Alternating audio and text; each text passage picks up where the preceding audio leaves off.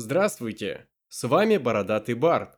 Сегодня мы отвлечемся от концлагерной тематики и поговорим про голод в Советской России 1921-22 годов. Мне в руки попала книга Смирновой Татьяны Михайловны под названием «Дети страны Советов. От государственной политики к реалиям повседневной жизни. 1917-1940 годы». В этой книге автор анализирует политику советского государства по отношению к детям, и в одной из глав как раз касается голода 20-х годов.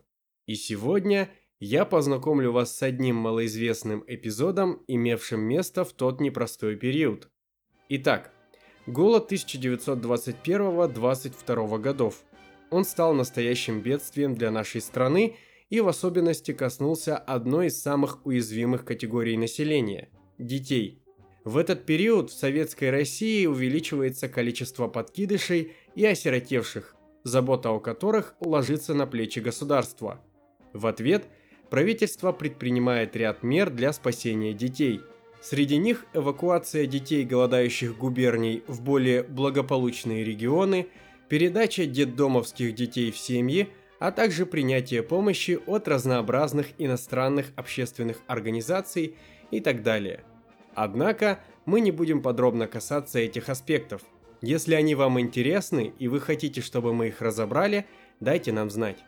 Мало кто знает, но еще одной мерой, которую предпринимает советское правительство, становится эвакуация голодающих советских детей за границу, о чем мы и поговорим. Уже в первые месяцы голода к руководству Советской России обратился ряд иностранных государств и общественных организаций – которые изъявили желание принять на воспитание голодающих детей. Например, такие предложения поступили из США, Германии, Великобритании, Голландии и еще нескольких стран.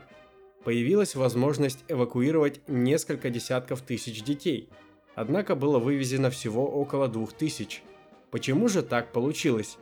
Многие склонны обвинять большевиков в том, что они отказались эвакуировать детей по политическим мотивам – Однако все намного сложнее. Во-первых, встал вопрос о том, что не будет никакой гарантии хорошего обращения с детьми. Во-вторых, вопрос культурного влияния. Дети могут забыть родной язык, проникнуться иностранной культурой, а также религиозными убеждениями. Тем самым они окажутся потеряны для своей родины. В-третьих, тревогу вызывала способность ослабленных голодом детей – пережить поездку в другую страну. И в конце концов, советское правительство опасалось, что эвакуированные дети станут орудием антисоветской пропаганды. Что касается последнего аргумента, то была точка зрения, что при правильной организации эвакуации можно обратить пропагандистский эффект в пользу советского государства. Этого можно было добиться, если отправить идеологически подготовленных детей – которые смогут рассказать миру о зверствах белогвардейцев. Вот, например, мнение инструктора-педагога Абальянского детского дома И.П. Иванова. Пребывание на чужой территории наших детей, несомненно, может иметь и некоторое агитационное значение. Например, рассказ ребенка-очевидца о том, как 50 детей детского дома, стоя на коленях, умоляют о пощаде озверевших белогвардейцев, избивающих их любимого наставника – может в 10 минут распропагандировать целый город. Это мнение имело определенную поддержку в среде советского руководства, о чем говорит следующий случай. Уже в 1922 году из Голландии поступило предложение о принятии на восстановление здоровья нескольких тысяч детей, пострадавших от голода. В виде исключения предложение было принято. Однако было решено отправить 150 подростков – детей петроградских рабочих, большей частью комсомольцев, на короткий срок в образовательных целях, таким образом полностью изменив условия поездки. Первые предложения из-за границы об эвакуации детей поступили уже летом 1921 года. На большинство из них советская Россия ответила отказом, указывая, что желающие помочь могут отправить средства напрямую в Россию. Однако были и другие примеры – так были приняты предложения из Британии и Германии о размещении голодающих детей в семьях рабочих. Были разработаны условия эвакуации, согласно которым эвакуировались дети школьного возраста, предпочтительно мальчики. В Германию должны были ехать уроженцы немкоммуны, а в Англию – дети из голодающих губерний, эвакуированные в Москву. Срок был не определен. Предполагалось, что в эвакуации дети должны были получить хотя бы общее образование – Однако официального ответа от правительств Германии и Англии не последовало. В конце концов, инициатива так и осталась нереализована. Таким образом, первые попытки эвакуации детей за границу оказались неудачными. Однако, советское руководство не оставило свои попытки спасти голодающих детей. Уже 8 октября 1921 года Министерство иностранных дел Чехословакии – выдвинула предложение разместить и принять на обеспечение 400 детей. Несмотря на натянутые отношения Чехословакии и Советской России, предложение было принято. Согласно договору, эвакуации подлежали 600 русских детей из губерний Поволжья, предпочтительно мальчики в возрасте от 6 до 12 лет, физически и психически здоровые, а также, цитата, «морально безупречные». Продолжительность эвакуации определили не менее года. При этом оговаривалось, что за условиями пребывания детей будут присматривать специальные советские представители. Чешское правительство приняло эти условия и обязалось направить санитарный поезд для перевозки детей. В этот момент эвакуация оказалась под угрозой срыва. Дело в том, что в Центральную комиссию помощи голодающим – поступили рекомендации иностранного отдела Российского Красного Креста отказаться от выполнения условий договора. Возникла странная ситуация. Советское правительство хочет отказаться выполнять договор, им же разработанный. В дело вмешался президиум в ЦИК, который продавил исполнение договора, и началась подготовка к эвакуации. Несмотря на то, что за эвакуацию отвечало несколько государственных органов – все с самого начала пошло наперекосяк. Согласно условиям, детей должны были доставить к советско-польской границе к 1 самое позднее ко 2 декабря. Для этого был организован специальный поезд, который должен был прибыть в Симбирск 26 ноября и погрузить детей. На деле 1 декабря поезд только прибыл в Симбирск, где оказалось, что дети еще не готовы к отъезду – Лишь 5 декабря поезд отбыл в Москву. При этом в Москву отрапортовали, что поезд уже прибыл к границе, что вызвало путаницу. Также оказалось, что в поезде находятся лишь 292 ребенка, так как физически и психически здоровых, а также морально безупречных детей оказалось непросто найти в пораженных голодом губерниях. Путь до столицы занял очень много времени – Этому способствовала тяжелая ситуация на железных дорогах, а также халатное отношение работников транспорта, которые задерживали поезд вопреки указаниям пропускать его в первую очередь. В Москве поезд оказался лишь 12 декабря. Здесь планировалось добрать необходимое количество детей, а также снять заболевших в дороге. Тут же возник нехороший инцидент, когда детский приемник отказался принимать 39 больных детей – в результате договорились оставить только 9 тяжело больных. Также возникла проблема с добором необходимого количества детей.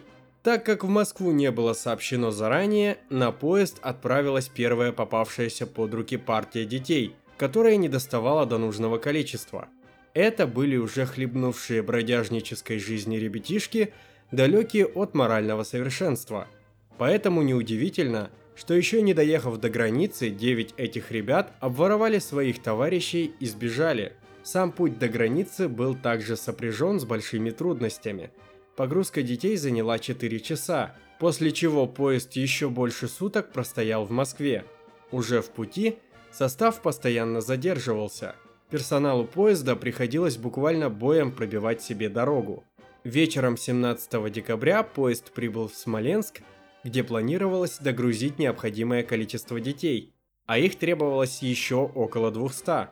В Смоленске было сообщено, что партия детей ждет не здесь, а в Рославле. Путь туда мог занять еще более двух суток. Представители чешской миссии заявили, что если вследствие задержки на польской границе возникнут проблемы, то они снимают с себя всякую ответственность. В итоге было решено в Рославль не ехать, а двигаться к границе. Отдельно стоит поговорить об условиях, в которых передвигался детский поезд. Его вагоны не отапливались, не хватало теплой одежды и спальных принадлежностей. Детей кормили в основном подмороженной картошкой и подтухшей треской. Около четырех детей в день в пути заболевали тяжелыми заболеваниями, такими как корь, менингит, сибирская язва и так далее. В конце концов, 20 декабря 1921 года, почти на три недели позже, поезд пересек границу.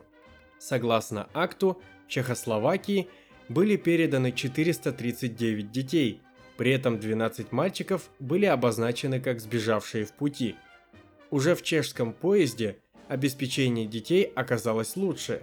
Их кормили 5 раз в день, в составе поезда был вагон-лазарет и комфортные кровати. Единственное, детям не выдали новую одежду, пообещав сделать это на месте. По прибытии в Чехословакию ребятишек разместили в карантинном лагере в местечке Пардубицы – там они должны были пройти лечение, так как многие болели тяжелыми заболеваниями. Одна девочка в лагере умерла. Вот как описывал Владимир Вильямович Берештам, прибывший в лагерь с инспекцией, бараки, в которых жили дети. Каждый барак состоит из двух просторных зал, отделяемых общей передней.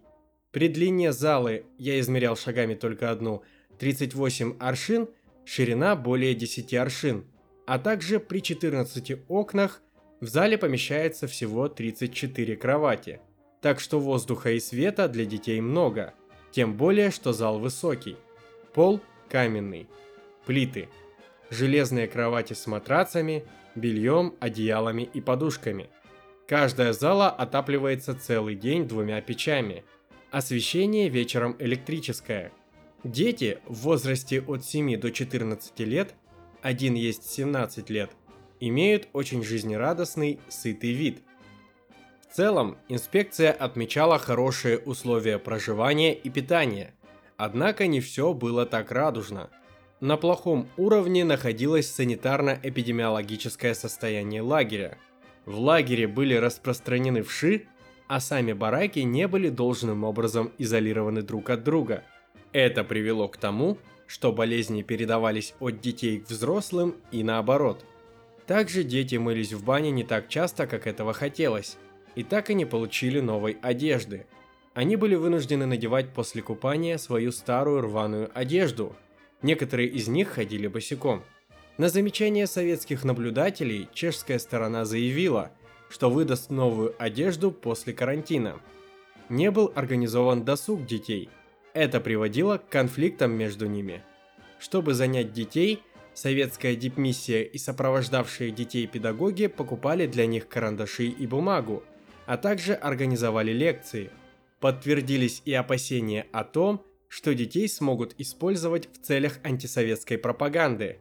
Так, 27 декабря при посещении лагеря советский полпред Мостовенко обнаружил, что в том же лагере живут бывшие врангелевские офицеры – многие из которых были представлены к детям воспитателями. Естественно, они обрабатывали детей в духе антисоветской пропаганды, особенно напирая на изучение закона Божьего. От ребят начали поступать жалобы об избиениях, били прутьями и досками, одному мальчику даже выбили зуб. Вот какую картину застал Мостовенко во время одного из посещений лагеря. В мужской половине барака в момент нашего прихода врангелевцы колотили ребенка, рассказал далее Мостовенко. Там же в холодных сенях мы встретили плачущего ребенка, выгнанного из барака за обращение к сверстнику словом «товарищ». Другой ребенок, сын коммуниста, умершего от цепного тифа, жаловался на оскорбительные выходки в адрес его отца. В целом, в таких обстоятельствах многие дети стали жаловаться на тоску по дому и родным – Примечательная реакция на инцидент главного редактора русского эмигрантского журнала «Русское слово» Анны Хлебиной, которая заявила Конечно, рукоприкладство по отношению к детям оправдать трудно, но не стоит забывать, что среди них были 12-14-летние беспризорники с большим стажем бродяжничества и воровства, а бывшие офицеры Белой армии, попавшие под ружье зачастую с гимназической скамьи, имели собственные представления о порядочности и дисциплине. Однако советская сторона не приняла столь радикальных мер воспитания по отношению к больным и голодным детям и заявила протест чешскому правительству. Чехи принесли официальные извинения и удалили белогвардейцев из лагеря. Однако на этом проблема не была исчерпана. Местная пресса вела активную антисоветскую пропаганду, используя детей как инструмент – так, в газетах публиковались заметки о состоянии детей в духе «до чего большевики довели Россию», а также недостоверные сведения о том, что советские сотрудники санпоезда объедались в пути, моря голодом детей. Там же писали, что к детям прикомандированы воспитатели-евреи, которые пристально следят за ними. При этом советская сторона оказалась в затруднительном положении – Пойти на конфликт с чешским правительством она не могла, но реагировать было необходимо. Полпред Мостовенко предложил ограничиться ответной кампанией в газетах, а также стараться больше не допустить контактов детей с эмигрантами. Несмотря на проблемы, изначально советская сторона не планировала отказываться от идеи эвакуации детей за границу. Так Мостовенко – выступал лишь за ужесточение требований к принимающей стороне при последующих эвакуациях. Однако, когда в январе 1922 года Болгария предложила принять у себя 20 тысяч голодающих детей, советское руководство отказалось.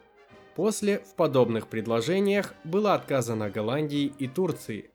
Причем отказывали даже предложениям компартий – Например, Коммунистическая партия Чехословакии предлагала принять 600 детей в семьи рабочих. В конце концов было принято решение – ввиду негативного опыта в Чехословакии эвакуации больше не проводить. Принимать из-за границы только материальную помощь. Однако вернемся к эвакуированным детям. По окончанию карантина дети были распределены по семьям. На каждого были заведены специальные личные дела – а опекуны должны были отчитываться о состоянии опекаемого ребенка. К тому же детей регулярно посещали представители советской стороны. В основном они отмечали хорошее отношение семей к детям. Вместе с тем, они отмечали, что детей воспитывают в мелкобуржуазном духе и прививают им религиозные ценности. Однако возникали и проблемы. Так, детей, которые не могли прижиться в приемных семьях – чешская сторона отправляла в учреждения для трудновоспитуемых. Причем делала это без согласия с советскими наблюдателями. Это вызывало протесты последних. Они требовали проводить медицинское обследование, а также согласовывать вопрос с ними, прежде чем отправлять ребенка в спецучреждение. Серьезной проблемой стала пропажа 13-летнего Егора Королева, судьба которого так и осталась неизвестной – Одной из причин вышеизложенных проблем стало то, что советские представители не всегда могли регулярно посещать приемные семьи, так как те были разбросаны по всей Чехословакии, причем зачастую в отдаленных уголках страны.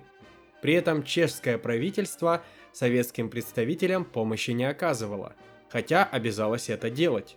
Но, в общем и целом, большинство детей достаточно неплохо устроились в приемных семьях, Опекуны и дети стали привязываться друг к другу и зазвучали просьбы об усыновлении. Этому способствовало также то, что у многих ребят не осталось никаких родственников в России и им некуда было возвращаться. Однако советская сторона ответила категоричным отказом. Вот как описывал ситуацию в приемных семьях врач Липа Борисович Нимин – Большинство семей, которые я посетил за последнее время, просило об усыновлении живущих у них детей. Всем указывал, что русское правительство на это не соглашается. Несомненно, что когда настанет момент отъезда, дети и родители пустятся на все средства, чтобы удержать детей у себя. Сами дети, быстро привыкшие к новой обстановке, часто обласканные и не имеющие никаких родных в России – по большей части не проявляют никакого энтузиазма при разговоре об отъезде в Россию. Наоборот, Были случаи, что дети, узнав о приезде русских, желающих их проведать, прятались, думая, что приехали забрать их обратно в Россию. Один семилетний ребенок встретил нас с таким плачем, что сбежались соседи из ближайших дворов. Вопрос о реэвакуации детей, который, вероятно, станет скоро на очередь дня, будет вопросом несравненно труднее осуществимым, чем эвакуация детей из России – Важно сказать, что в отличие от руководства Советской России, местные губернские власти считали усыновление детей наилучшим вариантом, так как детские учреждения были катастрофически переполнены. Уже очень скоро встал вопрос о реэвакуации детей. Советское правительство впервые подняло этот вопрос в октябре 1922 года, меньше чем через год после прибытия детей в Чехословакию – то есть раньше положенного по договору срока. Напомню, эвакуация планировалась на срок не менее года. Такая спешка была вызвана обоснованными опасениями, что дети окончательно привыкнут к опекунам и не захотят возвращаться на родину. Было принято решение вернуть детей в Россию к декабрю 1922 край к январю 1923 года. Однако сказать легче, чем сделать ведь страна еще не оправилась от голода. Как мы уже отмечали выше, детские учреждения были переполнены. К тому же не были полностью обеспечены пайками. Усугубляло положение начавшаяся реэвакуация, в ходе которой дети голодающих губерний, которые нашли приют в детдомах других регионов, должны были вернуться домой.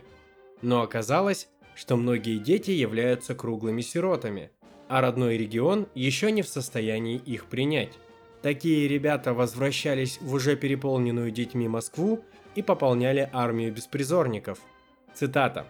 «Эти дети, — говорилось далее в отчете комиссии, — лишайные, чесоточные, с паршами, в рубище переполненном паразитами, гнили физически и морально, с каждым днем увеличивая кадр морально дефективных субъектов и правонарушителей. В этих тяжелых условиях была достигнута предварительная договоренность о начале реэвакуации детей из Чехословакии в январе 1923 года. Чехи должны были за свой счет доставить детей к советско-польской границе. При этом советская сторона настаивала на обеспечении детей едой и одеждой не только на время пути до границы, но и с некоторым запасом для жизни в России. Однако в январе чешская сторона вновь выразила недоумение – в связи с категоричностью советского правительства, предлагая хотя бы дождаться окончания учебного года. Возражение чехов поддержал и сопровождавший детей врач Липа Борисович Нимин. Но в феврале представители советской стороны заявили, что намерены эвакуировать первую партию детей в 200 человек и больше не примут во внимание никаких возражений. В марте 1923 года состоялся разговор Нимина, который тогда сменил на посту полпреда Мостовенко, и министра иностранных дел Чехословакии Гирсы, в ходе которого последний предложил компромиссный вариант. Предлагалось разделить детей на три категории. Первое – имеющие родителей, способных прокормить и воспитать их. Второе – дети бедняков. Третье – сироты. Первую категорию он предлагал отправить раньше, а вот с двумя другими повременить. Учитывая ситуацию в России, советская сторона приняла это предложение и приступила к составлению очередности на реэвакуацию. Однако дальше процесс сильно затянулся. В начале апреля 1923 года лишь 25 детей изъявляли желание вернуться на родину. В свою очередь в России родители 15 детей обращались в Деткомиссию и Народный комиссариат просвещения с просьбами вернуть как можно скорее детей домой – в 1923 году на родину удалось вернуть лишь 185 детей, после чего было решено приостановить реэвакуацию до июня 1923 года. Нельзя сказать, была ли она начата в срок и сколько людей точно вернулось. Известно лишь, что вернулись не все. Ведь за это время дети вырастали, получали образование, обзаводились своими семьями и привыкали к местной культуре и языку. Например, мы знаем о разбирательстве с девушкой по имени Пелагея, которая отказалась возвращаться в Россию. Дело затянулось аж до 1929 года, когда Пелагея уже была замужем и воспитывала своего ребенка. Уже в наше время в Пражском архиве были найдены материалы, в которых чешская комиссия попечения о детях отправляла запрос в МИД Чехословакии о некой Пелагее Адамчик в девичестве Кондрашова, которая хотела бы вернуться в Россию вместе со своим ребенком и мужем, гражданином Чехословакии – Дальнейшая ее судьба, к сожалению, неизвестна. Однако есть данные, что и в 1929 году среди повзрослевших ребят оставались желающие вернуться на родину. В этот год в Россию вернулись 66, цитата, детей-переростков, вывезенных в свое время из голодающих мест СССР. Их дальнейшая судьба также остается для нас неизвестной. Подведем итоги. Сегодня мы с вами узнали об одном из малоизвестных эпизодов голода 1920-х годов. Мы увидели, в каком тяжелом положении находилась в этот период наша страна и самая незащищенная часть общества – дети. А также смогли окунуться в политическую обстановку и понять, почему большевики не использовали практику эвакуации детей за границу более широко – ведь политические соображения и опасения о том, что дети превратятся в орудие антисоветской пропаганды, оправдались, в результате чего эвакуация голодающих детей за границу так и осталась уникальным эпизодом в истории голода 1920-х годов. А у меня на этом все. С вами был Бородатый Барт. Подписывайтесь на наши соцсети, поддерживайте нас рублем, читайте интересные книжки. Всем пока!